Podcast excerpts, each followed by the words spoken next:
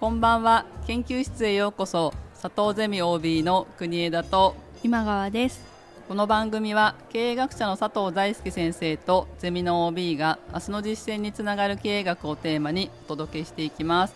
本日も佐藤大輔先生よろしくお願いします、はい、よろしくお願いします。よろしくお願いします今日は実は皆さんからたくさんお便りをいただいてまして、はい。すごく間が空いてしまったんですけれども楽しくお便り紹介会をやっていきたいと思います、はい、早速今川さん。はい。タカさん農業後継者40代の方からお便りいただきました。ありがとうございます。ありがとうございます。農業の事業承継について興味深かったです。私は岐阜県で水筒露地野菜栽培の一次産業の2代目として2年前から父親が経営する農家に就農しました。大学で経営学科を学び新卒で20年勤めた銀行を退職して就農しました。今は管理職として特殊な農業の仕組みを学びつつ従業員の指導や統制を図り実動しております。当社は農事組合法人であり地元の方々と共同経営でありますが私どもの地元農家では事業承継問題が深刻化しています。私は父親が中心となって地元の方々の先祖代々の田畑を守っている姿を近くで見ていて尊敬したことと完全な財務内容を確認できたことが収納への決め手となりました。農業にかかわらず血縁なき後継者を擁立するためには仕事にたまらなくやりがいがあるかまたは期待以上の収入があるかになるような気がします。農業に関しては先祖代々からの思いと地元の方々と横のつながり時間軸の縦と横のつながりという言葉は大変心に染みました。6次産業化は一企業体で完結することは容易ではありませんが実利主義の大企業には真似できないような遠回りしたとしても地元で雇用を支えてみんなで生き生きとした生活をしていきたいです。最後にホットハートは忘れずに経営者になるべく頑張ります。というお便りをいただきました、はい、ありがとうございますゲストに竹本さんに来ていただいた回の感想ですね。うんうん、そうですね、うん、いやありがとうございます。事業承継の問題って今回農業というか、うん、まあ、農家さんの話なんですけど、実は一般企業でもよ,、まあ、よくあるというか、はい、よくあるというかもう今メイントピックの一つかな、経営の分野でもこうあると思うんですね。でもうちょっと大きく言うとこう就農、まあ、いわゆる僕たちが学生に言う就業または就職みたいな、うん、あのことにも関連するところなのかなと思うんですが、うん、結局そのビジネス仕事に就くのはどうしてかっていう問題って意外とこう考えると深いと思うんですよね、うん、私大学生を毎年毎年就職活動アドバイスしながらこう支えるようなねあの役割でもあるんだけれどもまた就活講座とかもねやってるのでそういうことを考えることも結構多いんですけれども、うん、この方がね事業承継する上でやっぱりなんかこうやりがいがないと、あえて収納しないかなとか、また期待以上の収入がないとなかなかしないかなとか、結構そういう悩ましい、あのところもありますよねっていうご指摘をねねいただいていたような気がするんですね、はい、確かにそうだとそうですね、うん、だからその企業側またはその就業してもらう側ですよね、うん、がどういうふうな工夫をしてその新しい、ね、仲間を増やしていくか。っていうことってやっぱりとても大切なテーマで、うん、それって言い方を変えればその仕事ですね。例えば受け入れる側からすると自分がやってるそのビジネス事業農家さんでもいいしそれ以外でも構わないんだけど、のその仕事をすることの魅力は一体何なのかをきちんと訴求するかどうかっていうことだと思うんですよ、うん、つまり結局それって僕はやっぱマーケティングなんじゃないかって思っていて、うん、マーケティングって結局お客さんに物を買ってもらうことをマーケティングって一般に言うじゃないですか、はい、だけどそれってお客さんが物を買ってくれるのはその商品の魅力を理解してるからですよね、うん、つまりその理解があるから行為購買活動行動をしてくれるわけで同じように、その会社を選んで就職してくれるとかその仕事を選んで就職してくれるのはその仕事の魅力内容を理解できているからなんですよね、うん、だからこそ何が言いたいかというと、はい、理解を促すような今の言い方で言うとマーケティングもうちょっとコミュニケーションなんですよね。相手にその仕事をすることの魅力をどうやって伝えるかってことだと思うんです。でこの理屈はまあそうだよねって言ってもらえると思うんだけどじゃあなんでそれが一般に難しいかというと、うん、自分がやってる仕事の魅力を語れる人って意外と少ないよねと、うん、いうことだと思うんですよね。はい。いや楽しいと思ってやってるよっていう人は多いと思うんです、うん、じゃあどう楽しいのとか、はいはい、なんで楽しいのって言われると意外とこう難しくありません、うん、結構考えちゃいますね、うん、でそれを考えることがあのとても大切なんだけどそれは仕事しててねそんな悠長なことを考えることできないよというのもあるかもしれません、ただその、まあ、僕は外野ですからね言いたいことを言ってるだけかもしれませんが、例えば就業してもらうタイミングだけじゃなくって定着の問題もあるんですよね。そうですよね。長く働いてもらうためにはやっぱりその仕事の魅力を理解していないといかに例えばですよ給料が高くても楽しくない仕事は続かないんですよ。短期的にはね給料高いと嬉しいってなるんだけど人間って一つの価値だけでは生きていけないのでやっぱりお金って納得にはつながる部分ではあるんだけども、どっちかというと理屈上ですよね。そうですね。理屈で働くべき理由にはなると思うんです、うん、だからお金は働くべき理由になるけど働きたい理由にはなりにくいかもしれないんですよね、うん、意味とかではないです、ね、そうなんですよね、うん、まあ、主観でお金欲しい人もいると思うんですよ、まあ、食うのに困ってたりするとそういうことにもなるんだけど、うん、現代社会においてそれってあんまり少ないんですよね、でそうすると実はお金よりも他の方が実はこう力強いというかね説得力としては、うん、それが一体何なのかをその仕事ごとに見つけていくってことがとても大切なのかなとで話を戻してね農家さんですのでその農業に関しても農業の魅力ってたくさんありますよね、うん、だけど多分当事者の方々はその魅力をじゃあ雄弁に語れるかというと意外とねそんなこと考えないよっていうこともあるのかなと、うん、今の話に照らし合わせると、うん、そういったことを考えていくことで実は農業の魅力も広がっていくしそういう人たちが増えていくことが、まあ、農業もね活性化する一つのきっかけになるんじゃないかなというふうに思ったお便りでした。タカさんお便りありがとうございました。ありがとうございました。続いて東金の大ちゃんです。お便りありがとうございます。ありがとうございます。農系ポッドキャストハブカンのコラボ会から聞くようになった農業従事者です。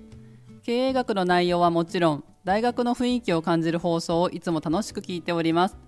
放送を聞いてうちの職場でも似たような問題を抱えているなと感じながらもはっきりとその問題を認識することができていませんでした。そんな時に 4H クラブの研修旅行で札幌に行くことが決まったので観光の合間に佐藤大輔先生にお会いできることとなり、はい、たくさん相談することができました。すごいな。その中で現在の職場の問題点が経営者とスタッフの間で対話が足りていないことだと気づくことができやらなければならないことが明確になりました。また今後の人生キャリア選択や子育てについてもお話ができ大学教授としての視点や先輩パパとしての視点からたくさん参考になるお話ができ今後の人生がより楽しそうだと思える貴重な時間になりました。すごい。これもひとえに国枝さんや今川さん佐藤先生ラジオで経営学の関係者の皆さんのおかげだと思っております。このような機会をいただきありがとうございます。今後もお体に気をつけつつ放送を続けていってもらえればと思っております。また次の放送を楽しみにしております。っていうことで。はいありがとうございます。はいもちろん覚えていますよ。すごくないですか大ちゃん。積極的なね行動力のある方。すごいですね、うん研究室にねあの来てくださったんですよね。で取り留めのない雑談。あのすごくいい話をしたような風に言ってくださってますけど あの本当に雑談をあのしてたまたまねその時間があったので、はい、せっかくなのでっていうことでねあのお会いできたんですけれども、はい、なんかその時に僕はなんとなく伝わるといいなと思ったのは経営学ってやっぱビジネスの学問だって思われることが多いのでもちろんそうなんですよ、うん、そうなんですけど例えば子育てとかキャリアとか、うん、なんかその人生でいろいろ考えることがある時に意外と経営学的な考え方って役に立つんですよね、うん、みたいなことがこう伝わるといいなと思って話していた記憶があってあのお子さんがいらっしゃるっていうねあのお話だったのでそこでちょっと一盛り上がりとか 僕も子供いるのではい、そのちび大変ですよねみたいな話の流れでその言ってたんですけど、例えばあの僕もよく話するんですが子供をどうやって育てるかなんて僕だって一人の父親なんでそれ以上でもそれ以下でも何でもないんですけど、うん、やっぱ考えさせられることって皆さんすごく多いと思うんですよね。うん、例えばちょっと大きくなった小中学生ぐらいだと勉強どうやってさせようかみたいなことをね、考えている親御さんがいらっしゃると同時に、こんなに勉強ばっかりでいいのかなって思う親御さんも結構いらっしゃると思うんですよね。うん、うん、でもっと言うと学校に行くことがどのぐらい大事なんだろうかってことについても悩んでらっしゃる方多くってもちろん普通の人はねあの学校行けばいいじゃんっていうふうに言うかもしれないけど、はい、行きにくいお子さんだっていらっしゃるわけですよ。はい、その時にねそれがまずいんじゃないか。えでもそんなに学校行かなくてもいいのかなとかっていうふうにこう狭間でねこう揺れ動いたりするような気持ちってあると思うんですよね。で大事なのはこういう時に自分の経験則とか人の話を聞いてどうした方がいいよって言われると楽なんだけどやっぱ自分で納得した道を選べないといつまでも悩んじゃうような気がするし、うん、選択肢を選べないと思うんです、はい、でその考え方とか選び方を教えてくれるのが経営学的な考え方、うんうん、僕の言う経営学はお金儲けの経営学というよりは人をどうやって理解させてまあ、動いてもらうかっていう経営学なので、うん、人の学問としての経営学なんですね、うん、ですから子育てでもそうだし自分のキャリアでもそうだし仲間との付き合い方とか場合によってはパートナーとの付き合い方も関係あるかもしれないですね、うん、そういったことにこうつながっていくんですよと。そういう幅広いものとして身近な経営学を学んでもらえるといいなという話をねあのさせていただいたんですが、うん、なんかこれをね聞いていただいている皆さんもそんな感じでねあの話を聞いていただけるとありがたいなというふうに思いました。そうですね、うん、いやしかも東金の大ちゃんも大ちゃんだから 先生も大ちゃんだし、はい、そうです。はるばるどうもありがとうございました、はい、ありがとうございました。続いてはなおさん。主婦40代の方からお便りいただきました。ありがとうございます。ありがとうございます。大学時代は全く経営学について興味がなかったのをもったいなかったなと思いながら楽しくポッドキャストを聞いています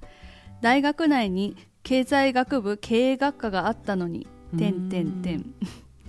友達も経営学科の子がいた気がする。点点点経営学が社会学とも関連あるのも驚きでした。これからも楽しく勉強させていただきます。ちなみに私は心理学科でした。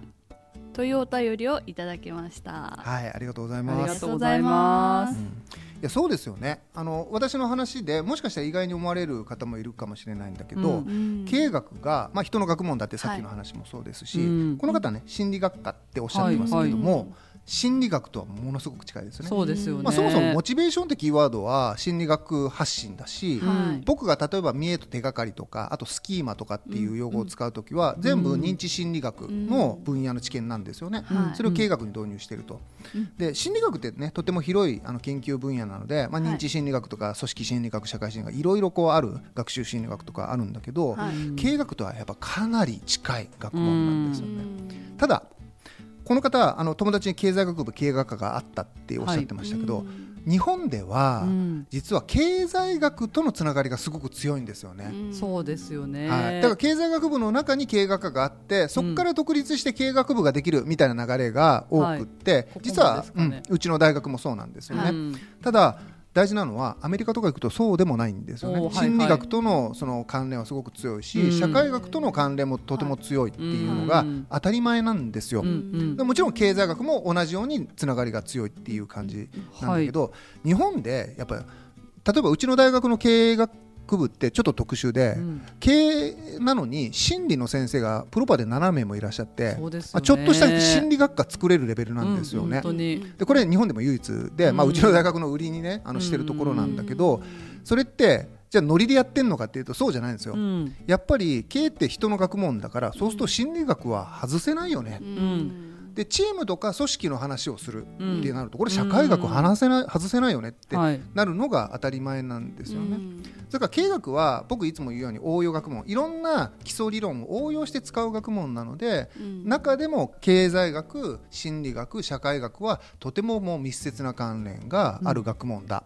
というふうにこう言えると思うのでその意味ではねあのそれに気づいていただけたのはすごくこういいのかなと、まあ、ただね経営学科にもいろいろあるので、うんうん。その僕が言ってるようなことばっかり言ってる学部だけでもないのでそうですね。だからまあ大学選びをね もしされるのであれば、はい。よくパンフレットとか、うんうんまあ、オープンキャンパスでもね言はいっていただけると、どういう系の先生がいるのかよく見た方がいいかなっていうか。そうですね先生の紹介とかやってるじゃないですかあのパンフでも、すね。どういう専門なのかっていうのは、まあね、今ネットでね名前を打てば大体出てきちゃうから、はい。専門とかがよくわかるしあれ、うん。経営学科なのに心理学の先生一人もいないみたいなのは普通にあります、うんそうですね。だからそれが学びたいことと合ってるかどうかっていうことで学部選びとかをするといいなっていうのは僕よく高校とか、うん場合によっては中学校に行って話するときにねいつも言うことなん。ですけど、うんまあ、そんなこともね一つこう知っていただける機会になったのはありがたいかなというふうに思います。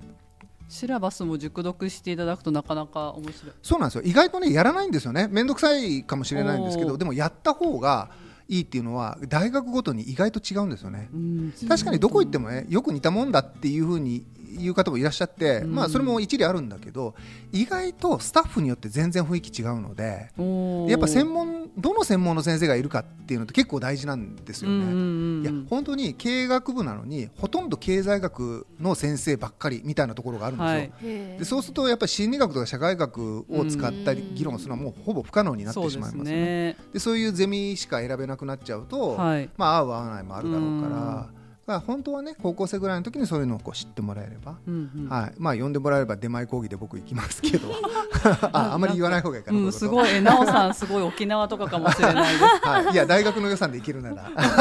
す。嬉しいですよね、逆に。はい。まあそんな感じでご参考にという話でした。はい、はい。なおさんお便りありがとうございました。ありがとうあございました。最後は原産キムチ息子を経営学部に行かせたいさんからのお便りです。お仕事が農業百姓50代の方からのお便りです。はいありがとうございあます。りがとうございます。いつも楽しく聞かせていただいています。暗黙知の話を聞きバーテンの修行時代を思い出しました。私が勤めたところは当時にしても珍しく背中で見て覚えろタイプの師匠でした。それでも味見分のカクテルを残してくれたり閉店後本日の振り返りの時にカクテルなど作らせてもらったりもしていました。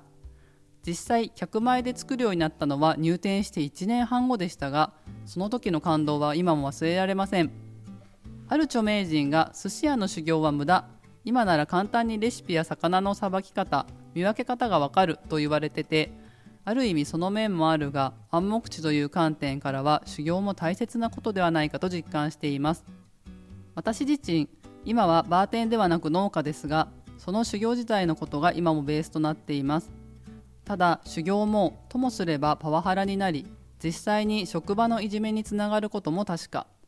大切なのは互いに暗黙知で伝えている伝わっているという意識が必要なのではないかと改めて感じました。余談1私自身は経験則である知恵の販売こそこれからの農家の強い武器になると思っていますが知識と知恵を暗黙知の視点からも見れると思いました、うんうん。うん、余談その2 AI が発達していく中でこの暗黙知がより大切なことだと感じました。漠然とですが。AI 時代における暗黙知について佐藤先生のご意見を伺わせてもらえば幸いです。取り留めのない長文失礼しました今後も楽しく時には知恵熱出しながら聞かせていただきます。本当ありがとうございます。ありがとうございます。ということですありがとうございます。ケンさんありがとうございました、うん。先生のご意見を、はい。ということでいただきましたね。たくさん書いていただいてますね。はい、いやいつも聞いていただいてありがとうございます。AI 時代ね、うん。もうこれはね、もう本当さっき最近チャット GPT とか、あね、出て、本当です僕ね。使いましたけどすごいですよ。へもうこれ大学でうん、もうリポート形式のうん。問題で評価できないなってぐいらい。やですよはい。ね。まあオリジナル問題出せばね一般的な答え出すからあまり高い点数つける回答にはならないんだけど、うんでも間違ってない答え言ってくるので、はい。ゼロ点にはもうできないです。うんうんっていう感じでね。だからまあそれがいい悪いはとりあえず置いといて、はい。まあそういう時代になってきたんだなっていうか、うん。けど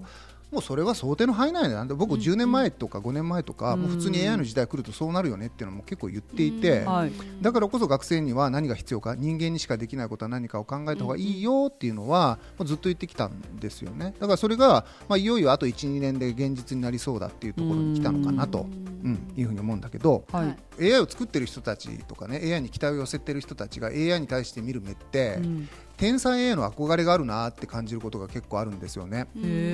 天才に憧れません？天才になったらいいなって思いません？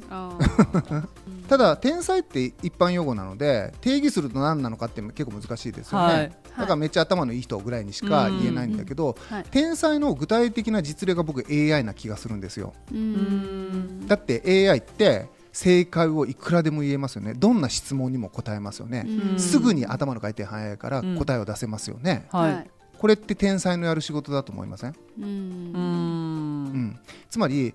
僕たちが期待する頭の良さみたいなことを天才って漠然と言うことがあるとするならば、はい。はい。それをコンピューティングで実現しようとしたのが AI っていうものなんじゃないかなっていうふうに思うんですよ。うんで AI って例えばねビッグデータみたいなものが背景にあってその中からもちろんそのアルゴリズムあると思うんですけど、、はい。わゆる正解をきちんと出してくれる。正解っていうのはおかしくないことを言うっていう意味ですね、はい。うん。つまり常識的なことを言えるようになるっていうことがすごく大きなその役割だと思うんですよね。うん。でこれが AI によってできるということは言い方を変えれば天才が出すような正解を言うって力はもう AI でいいって話になりません、うんそうです。はいうん。はい。じゃあ人間にしかできないことは何か？うん。うん正解じゃないことということです、うんそうなっちゃいますね。はい、つまり正解っていうのは常識ともさっき言いましたが、い、わばみんなが納得できるような既存の考えに沿った答えのことを言いますよね、だから既存の考えには沿わない聞いたこともない答えを言うことこそが実は人間にしかできないことと残されたこととしては言えるんじゃないかと。うん。だからこそこれからの時代とても大切なのは人間にしか言えないこと。うん。ってことになると思うんですね。じゃあ人間にしか言えないことって何か。今回ね暗黙知となんかつながりがあるんじゃないかと感じました。そうですね。あーはい。もうその通りだと思います、うんもうちょっと厳密に言うと暗黙知って理解の構造を明らかにした概念なので、うん。人ってどうやってものを認識しているのか、うん。認知しているのかっていうこはい。となんですよね、うんだから認知のプロセスの中で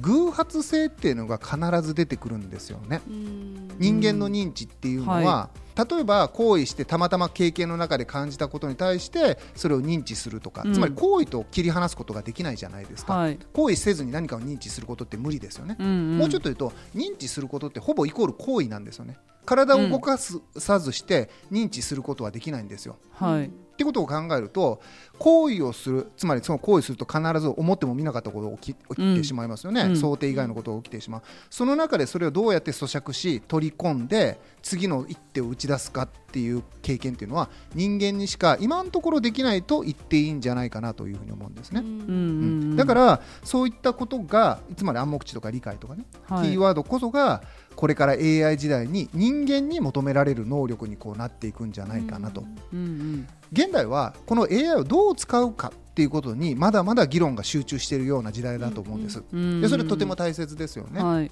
だからそれは一つひとしきり議論されるしその使い方もいろいろ工夫されるんだけどしばらくすると AI が定着化して AI で全部いいじゃんってなった時に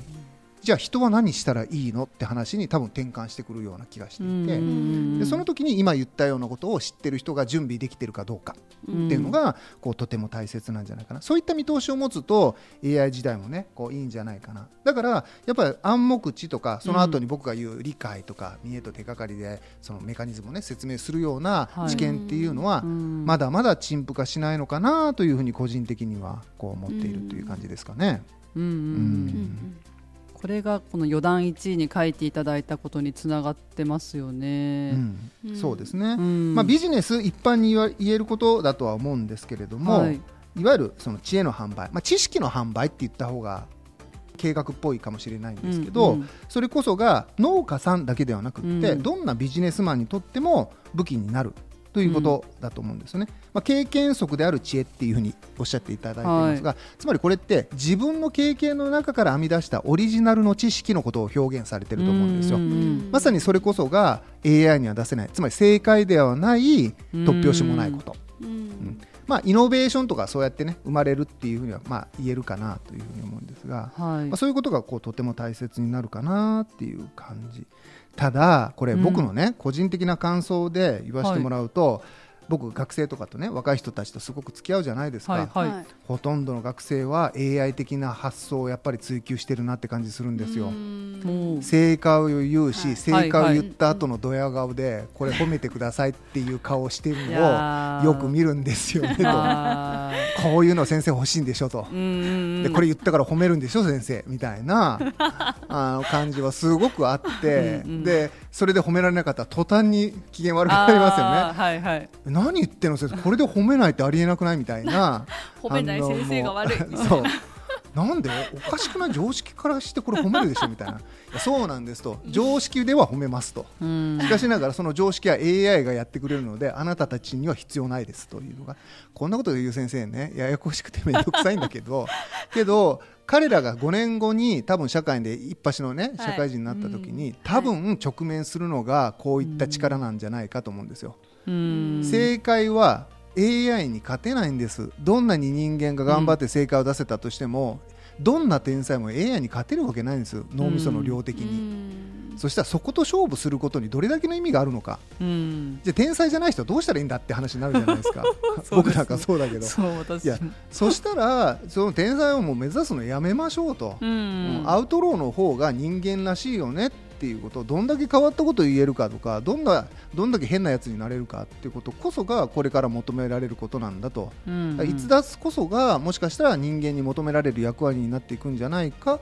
というふうにこう思う、うん。だからその意味では AI は大きいんですよ。今まで人間が目指してきた合理性とか正解を言う天才肌みたいな力は全部 AI がやってくれるので僕たちは安心して人間らしく生きていくことができるんじゃないかっていう期待を込めて言ってるんですよね、うんうんですから AI に絶望することはなくってもうそんなものは AI でできるからっていう話。うん。ただ絶望する一定数の人はいます。今までのはい。高い学歴を持ってそれによって社会的地位を得ていた既存のエリートの人たちは途端に仕事を奪われてしまう可能性があるからはい。やっぱそういう人たちの反感は強いかなとは思います、うん。つまり求められる能力が変わってしまう可能性があるのでね。今まで頭がいいと言われていた人たちに対する評価がガクンと下がる可能性があるんですよ、うんうん今まで荒くれ者だって言われてた人たちの評価がもしかしたら高くなる時代が来るのかなとうん。いうふうには思うので、まあ、その意味での大きな時代の変化にはなるかなというふうには感じますね。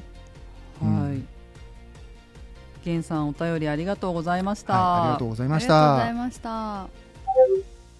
いやこんなにたくさんお便りをいや本当に。いただきまして、はい。とっても熱のこもったお便り ありがとうございました。ありがとうございます。ありがとうございます。すごく皆さん聞いてくださってるんだなっていう感じがして嬉しいですよね。そうなんです。僕たちは3人でね、うん。細々と収録しているので これ本当に誰か聞いてるのかなって思うことたまにね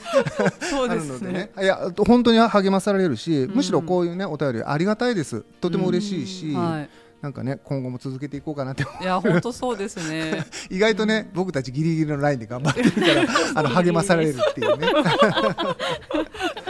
はい、ぜひぜひ今後もねこういう、はい。あの気になったお便りありがたいのでお寄せいただければと思います。はい。はい。ありがとうございあます。りがとうございます。お便りは Google フォームから送っていただくことができます。番組の概要欄にフォームが貼ってありますのでぜひそちらからお送りください